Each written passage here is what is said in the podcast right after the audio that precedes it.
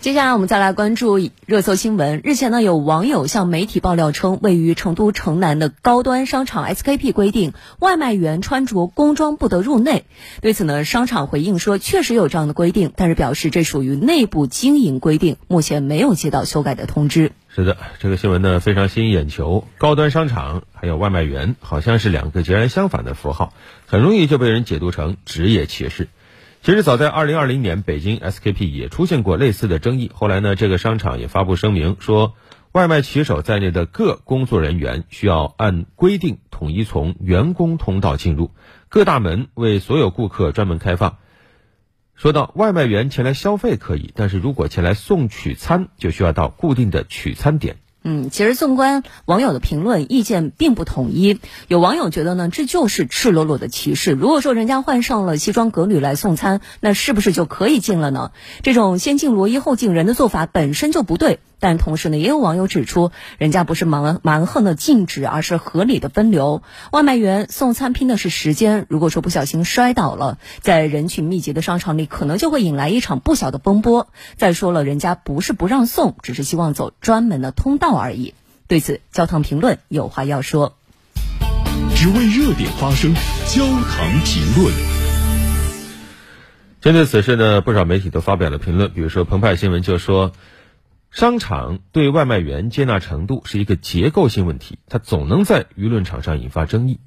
人们如今对外卖小哥的权利呢格外敏感，为什么？因为现在外卖啊这个群体已经深度嵌入到城市居民的日常，它也是城市运转必不可少的刚需。所以我们希望外卖员能被善待。当外卖小哥被高端商场拒之门外。人们出于义愤为他们争取权益的心情是可以理解的。是的，但是就像有网友所说的，出于管理的需求，对于身着制服的人员，包括商场的员工和外卖员，安排统一的进出通道，其实也并无不可。关键是咱们要把这些规定明明白白的说清楚，让外卖员和公众能够明白商场如此规定的用意。就好像咱们普通的消费者也会有特殊的外卖的备注，比如说外卖放门口、放挂门上、放在大厅等等，这些呢都是个性化的需求，其实谈不上歧视。当然了，商场作为公共空间，我们希望看到的是它能体现出包容、开放的特征，无差别的接纳每一个人。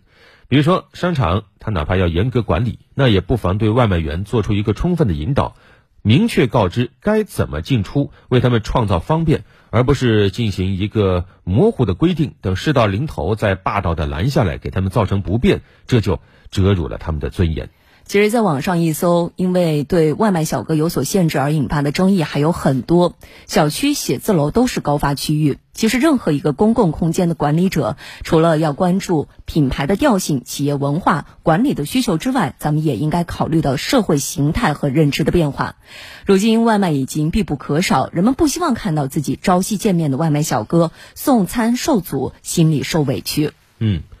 所以，如何平衡好公共空间的管理和保障外卖自由，能够让外卖小哥简单明了、方便快捷的完成任务，关系到我们每一个人。回到这次舆论风波，既然是高端的商场，那更加受到舆论的审视，也是不可避免。我们希望这种场所能做到富而好礼，哪怕有管理需求，也要对外卖小哥们客客气气的，让他们有尊严、有体面的工作。那今天的互动话题也问问大家，您怎么看待这事儿？欢迎登录九头鸟 FM 焦点时刻专区留言互动。